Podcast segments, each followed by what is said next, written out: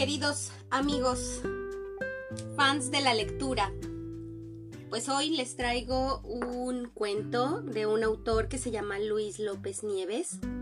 Y bueno, pues es un autor más contemporáneo, así que espero que les guste este cuento. Se llama Los pedazos del corazón. Margarita no es el tipo de mujer que le coge pena a los hombres. Durante nuestros 15 meses de noviazgo había comenzado a sospecharlo. Pero la certeza, la terrible, insoportable evidencia, la tuve la noche en que fulminó nuestra relación en la misma puerta de su casa. No fue sutil, no paseó por las ramas, me dijo, Gustavo, lo nuestro se acabó. No quiero verte más la cara. Así dijo. ¿Sintió compasión por mí? Ninguna. Su rostro seguía duro, impenetrable, a pesar de nuestros 15 meses de cines, restaurantes, paseos, librerías y amor. A pesar de las muchas noches en que me había prometido, Gustavo, seré tuya para siempre. Pero de pronto era como si no me conociera, como si nunca jamás hubiera estado en mis brazos. Con sus bruscas palabras me dejó el corazón hecho pedazos. Y a pesar de que mi evidente desesperación no hizo gesto alguno por ayudarme a recoger los blandos trozos de corazón dispersos por el suelo. Yo había dado un rápido salto hacia atrás, como la gente que pierde un lente de contacto. Me puse de rodillas y le dije, Margarita, mi corazón, ayúdame a recoger los pedazos. ¿Qué hizo la hermosa Margarita? ¿Qué exactamente hizo esta mujer que semanas antes, mientras me abrazaba, me había susurrado al oído? Sin tu amor, soy un pájaro sin alas. Me cerró la puerta en la cara. Eso hizo. Y ahí quedé de rodillas, en el suelo, frente a los pedazos dispersos de mi corazón destrozado. El espectáculo me impresionó de tal manera que aún lo llevo grabado en la memoria, sobre los escalones de mármol blanquísimo yacían los pedazos tintos y aún palpitantes de un corazón que a pesar del maltrato recibido, todavía no se resignaba a perder el amor de Margarita. Saqué mi pañuelo almidonado y lo abrí con cuidado sobre el mármol. Recogí cada trozo tibio con esmero, uno por uno. Lo pillaba entre el pulgar y el índice de mi mano derecha, la más diestra lo llevaba hasta el montículo que empezaba a crecer en el centro del banco pañuelo y lo soltaba. Así recogí todos los fragmentos. Y, al concluir mi labor, la miré con orgullo y me dije, He aquí los pedazos de mi corazón. Envolví mi obra con el pañuelo, hice un pequeño nudo y me lo eché en el bolsillo del gabán. No me atreví a montarme en el carro. Estaba un poco mareado, me faltaba el aire. La cabeza la sentía muy liviana. De ocurrirme en esas condiciones un accidente, ¿cómo explicarles a los policías que no estaba borracho ni drogado, sino que tenía el corazón hecho pedazos? Toqué varias veces en la puerta de Margarita, quien había sido la mujer de mi vida hasta hace unos minutos. Pero esa bestia. Me cuesta usar la palabra, pero no hay otra. Esa pájara ya estaba bajo la ducha o encerrada en su cuarto con la música a todo volumen. Ya se había olvidado de mí. Comprendí lo serio de mi caso. Era una verdadera emergencia. Por ello decidí buscar ayuda oficial Saqué el celular del bolsillo de mi pantalón y marqué al 911. ¿Emergencias médicas? Diga. Necesito ayuda. por favor. ¿Cuál es la emergencia? Tengo el corazón hecho pedazos, dije. Nada. La imbécil me colgó al teléfono. Volví a marcar. ¿Emergencias médicas? Diga. mire, es en serio. Necesito ayuda. Tengo el corazón hecho pedazos. Pues llame a Noti uno. Si vuelve a llamar, lo arrestamos. Colgó de nuevo. ¿Qué hacer? Me senté en los fríos escalones de mármol blanco, tan gélidos como su dueña. Reflexioné unos minutos y volví a llamar al 911. ¿Emergencias médicas? Diga. Soy yo de nuevo, el del corazón hecho pedazos. Estoy en la avenida Ponce de León, número 900. Manda a la policía, porque te seguiré llamando toda la noche, puta. A los diez minutos llegaron dos patrullas. De la segunda descendió un sargento delgado, de bigote fino, a quien se le notaba de lejos que era un hombre sensible. Quizás en su tiempo libre era poeta o compositor de baladas. Les pidió a los demás policías, de aspecto bastante violento, que aguardaran, y caminó sin prisa hasta el mármol en que yo esperaba sentado. Buenas noches, dijo. Su semblante era el de un hombre en paz consigo mismo. Sargento, Gracias por venir. ¿Cuál es el problema? Es que eh, tengo el corazón hecho pedazos y no me atrevo a manejar el carro. Me falta el aire y estoy mareado.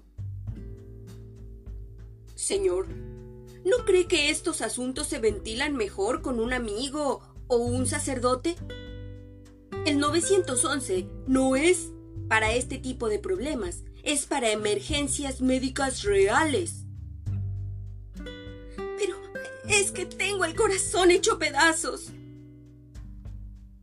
Amigo, dijo el sargento en tono paciente y comprensivo. Usted no es el primero que sufre una tragedia amorosa. Yo le juré a mi novia que si me abandonaba, mi vida sería un continuo ir y venir, un perpetuo vagar sin sentido por el mundo, un purgatorio. ¿Por eso es policía? Por eso. Y vago todo el día por la ciudad, aunque siempre tratando de ayudar a los que, como usted, sufren tragedias amorosas. Pero lo mío es es más concreto, ¿no cree? Mire. Saqué del bolsillo el pañuelo. Lo abrí con cuidado y le mostré los pedazos de mi corazón. Al sargento se le llenaron los ojos de lágrimas. Perdón, amigo mío. Estuve ciego, dijo con un sollozo. Es cierto. Usted tiene el corazón hecho pedazos. Llamaremos a una ambulancia de inmediato. En menos de 30 minutos, la ambulancia me dejó en la sala de emergencias del hospital. Los paramédicos habían colocado los pedazos de mi corazón en una neverita con hielo. El paramédico jefe, muy competente, quería llevarla en la falda, pero yo insistí en transportar mi propio corazón. Por pena, o tal vez porque en realidad no les importaba, me permitieron cargar la neverita. En la sala de espera me sentaron al lado de una rubia treintona. El pelo lacio, partido a la mitad, le caía sobre los hombros. Llevaba una blusa rosada ceñida al cuerpo y sonreía con dulzura mientras leía una revista. Se notaba que era una mujer comprensiva. Estuvimos unos minutos sin hablar. Yo no tenía ganas de hacerlo porque no es fácil terminar con un amor de 15 meses. Todavía quería a Margarita, a pesar de que me había destrozado el corazón. Cuando se sufre de amor, no quedan muchas energías para hablar. Pero la mujer soltó la revista de pronto, cruzó las piernas y se inclinó hacia mí. ¿Cuál es tu signo? preguntó. ¿Qué importa? exclamé sorprendido. Importa mucho, aclaró. ¿Qué tienes en esa neverita? El corazón. Lo tengo hecho pedazos, dije. ¿Y tú? Estoy a punto de volverme loca. ¿Por qué? El bandido de mi novio me dejó. Yo se lo había dicho muchas veces. Si algún día me dejas, el dolor me volverá loca. Pero no me hizo caso. No le importó un ajo mi salud mental. Eso fue ayer. Hoy amanecí con mucho dolor. Pronto, en horas o tal vez minutos, es obvio que me volveré loca. Quizá tengan que atarme. ¿Qué te recomiendan? Electrochoque, terapia cognitiva conductista, pastillas, meditación, dieta, dieta macrobiótica vegetariana. Depende del psiquiatra. ¿Y a ti? Todavía no me ha visto el médico. Bueno, pero lo tuyo es sencillo. A mí me han rato el corazón muchas veces. ¿Y cómo te curaste? El tiempo lo cura todo. Paciencia.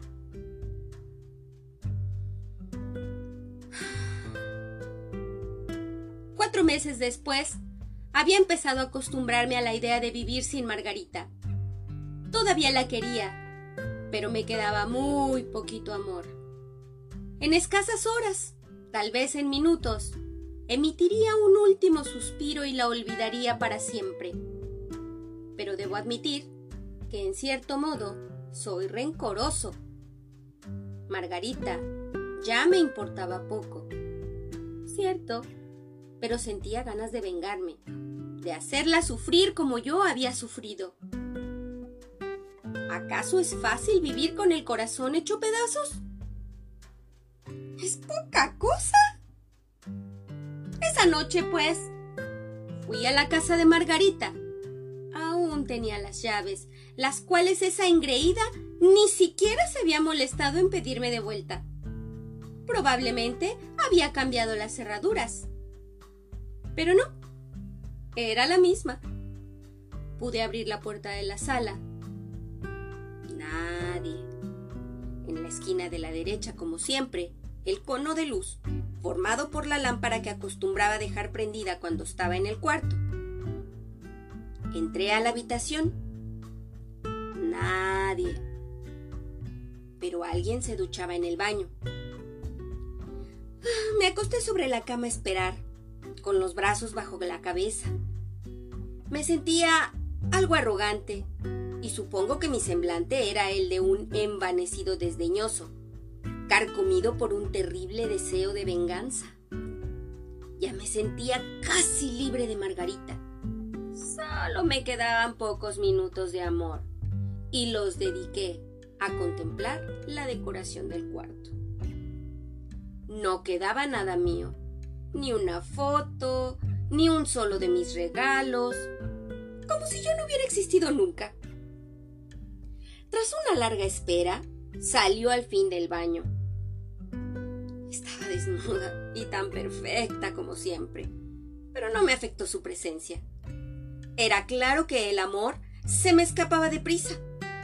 Me miró con gesto lacónico, sin expresión ni sorpresa.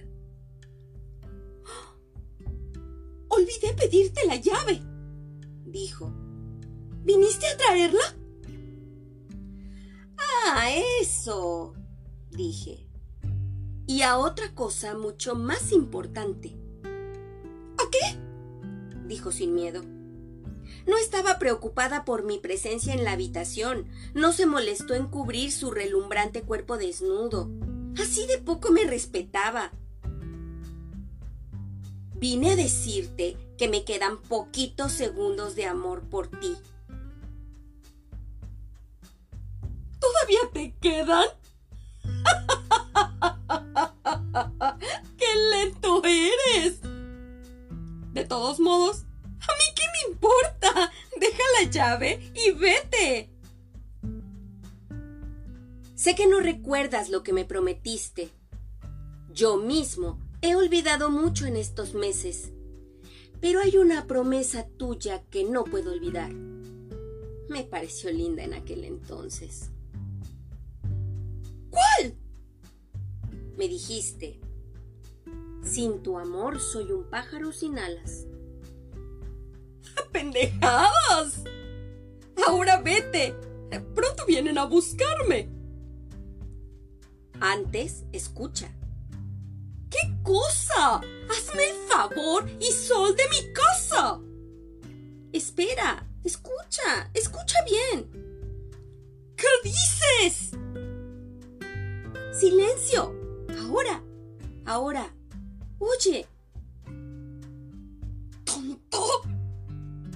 ¿Qué? Calla, carajo, escucha. De golpe, sentí como si una larga aguja me atravesara el pecho desde adentro. Una afilada aguja que quería abrirse paso entre mi carne y salir a la libertad. Entonces lo vi. Primero se escuchó un tenue arpegio como el de telenovelas un tilín, tilín, agudo y sostenido. Luego, un hilo rojo muy fino, casi invisible, comenzó a salir de mi pecho. Al contacto con el aire se disolvía. ¿Lo ves, Margarita? dije calmado. ¿Lo oyes? Los últimos segundos de amor por ti salen lentos. Lo siento salir Salen. Ah, se fueron. Míralos disolverse. Ya no te amo. Margarita, ya no te amo. Esa noche envolví a Margarita con mi pañuelo y la coloqué en el bolsillo del gabán, donde había guardado los pedazos de mi corazón destrozado. En mi casa la metí en una caja de zapatos, a la que le hice agujeros pequeños para que respirara. Al día siguiente, compré una jaula dorada para pájaros raros, con columpios, campanas y una bañerita. Por tratarse de Margarita, también compré muchos espejos. En el colmado, adquirí alpiste, semillas de anís y galletitas. Coloqué la jaula en la pared de la izquierda de mi sala, al lado de la ventana.